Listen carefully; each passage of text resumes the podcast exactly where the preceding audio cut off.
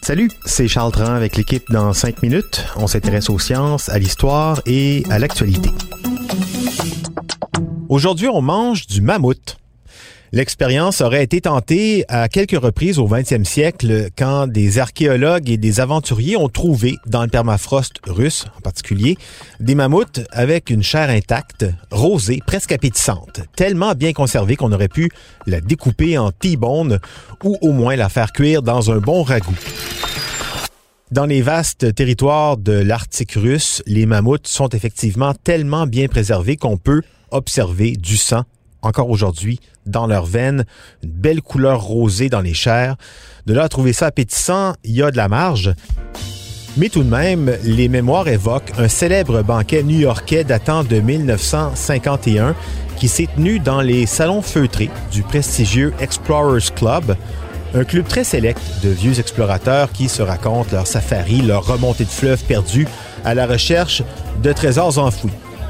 Chaque année, depuis près de 120 ans, donc, le club organise son banquet annuel durant lequel ses distingués invités peuvent goûter à des plats très exotiques. Du lion, du zèbre, des poissons rares ou des insectes bien épicés. Ça a été longtemps le most annuel de la haute société new-yorkaise qui chaque année recevait les Indiana Jones de ce monde pour se péter les bretelles en suçotant des os à moelle de baleine. Et en 1951, au menu, on aurait servi des tranches de viande préhistorique, c'est comme ça qu'on les a présentées sur la carte, de la viande vieillie de 250 000 ans, disait-on, sans préciser si c'était du mammouth. Mais avec la découverte récente à l'époque d'un mammouth parfaitement conservé en Alaska par un explorateur américain, les invités auraient mordu à l'époque à l'hameçon. Aujourd'hui, on sait que c'était de la vulgaire viande de tortue marine qui leur a été servie, euh, également un animal préhistorique, mais de la viande fraîche, puisque la tortue marine est encore largement disponible dans les océans. Ce qu'on sait, c'est que le club avait voulu faire un, clin d'œil à la découverte du mammouth en Alaska et a servi cette viande en disant que c'était de la viande préhistorique, sans trop préciser, comme si on avait servi le jour de l'Halloween un spaghetti aux boulettes en disant que c'était euh, des yeux. Mais quand même, les membres du club select se sont tellement pris au sérieux peut-être habitués aussi à manger des, brochettes de testicules de chèvre, des tarentules frites ou du tartare d'alligator, ils se sont fait prendre à leur propre jeu et ils y ont cru, d'où le mythe. Prochain banquet du euh, New York Explorers Club, d'ailleurs, le 21 mars prochain, en présence de Jane Goodall et de Paul Simon, le musicien. Pas de mammouth au menu. Euh, aujourd'hui, signe des temps, l'Explorers Club évite euh, évidemment de servir de la viande d'animaux menacés.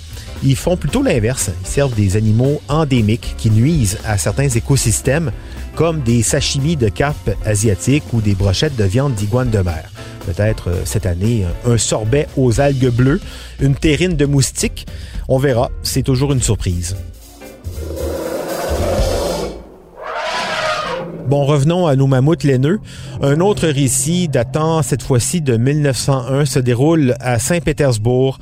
C'est le retour d'une grande expédition en Sibérie où on aurait trouvé un mammouth à l'occasion d'un banquet surnommé le banquet des mammouths. On aurait servi ici aussi des tranches de viande de mammouth et il est dit dans les écrits que les invités se seraient délectés. Mais encore ici, il s'agirait d'un mythe, des histoires inventées, parce qu'avouons-le, de la viande de mammouth, ça peut pas goûter bon. En 1929, un paléanthropologue russe, un certain Tom Alchov, décrit le goût d'une viande vieillie de plusieurs dizaines de milliers d'années comme très désagréable avec une intolérable odeur de pourriture. Cette viande n'a pas sa place, écrit-il, dans la bouche d'un humain. En fait, ce sont surtout les traces de récits d'exploration qui datent du 18e, du 19e siècle en Sibérie, dans lesquels on raconte que des peuples autochtones sibériens donnaient de la viande de mammouth à leurs chiens. C'est pas que c'est nécessairement poison, mais un vieillissement de plusieurs milliers d'années dans le pergélisol. D'une part, il faut espérer que le mammouth, avant de geler, il n'a pas eu le temps de pourrir. Sinon, euh, c'est comme dans le congélateur, hein, laisser de la viande plus d'un an au congélateur, c'est pas fantastique. Imaginez 15 000 ans, on dit que ça devient un peu comme une espèce de, de gruau.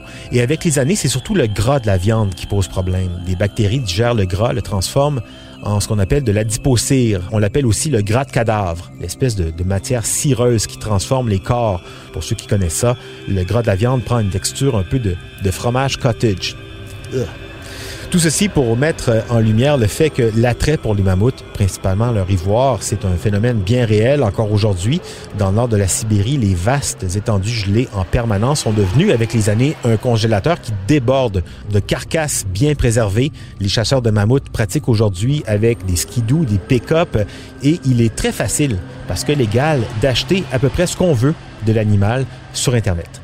Et la quête depuis quelques années, c'était de trouver du sperme de mammouth congelé pour voir comment faire revivre l'espèce disparue depuis plus de 10 000 ans, avec le clonage. Eh oui, ça risque d'être compliqué et même si on réussissait, ça serait pas un cadeau à faire à l'espèce des mammouths de la faire revivre aujourd'hui dans un monde où on n'est même pas capable d'assurer la survie de ses descendants, les éléphants. Comment voulez-vous qu'on soit capable d'assurer aux mammouths un minimum de sérénité dans la toundra? Ce serait comme de faire revivre des mammouths juste pour mieux les voir s'éteindre une deuxième fois.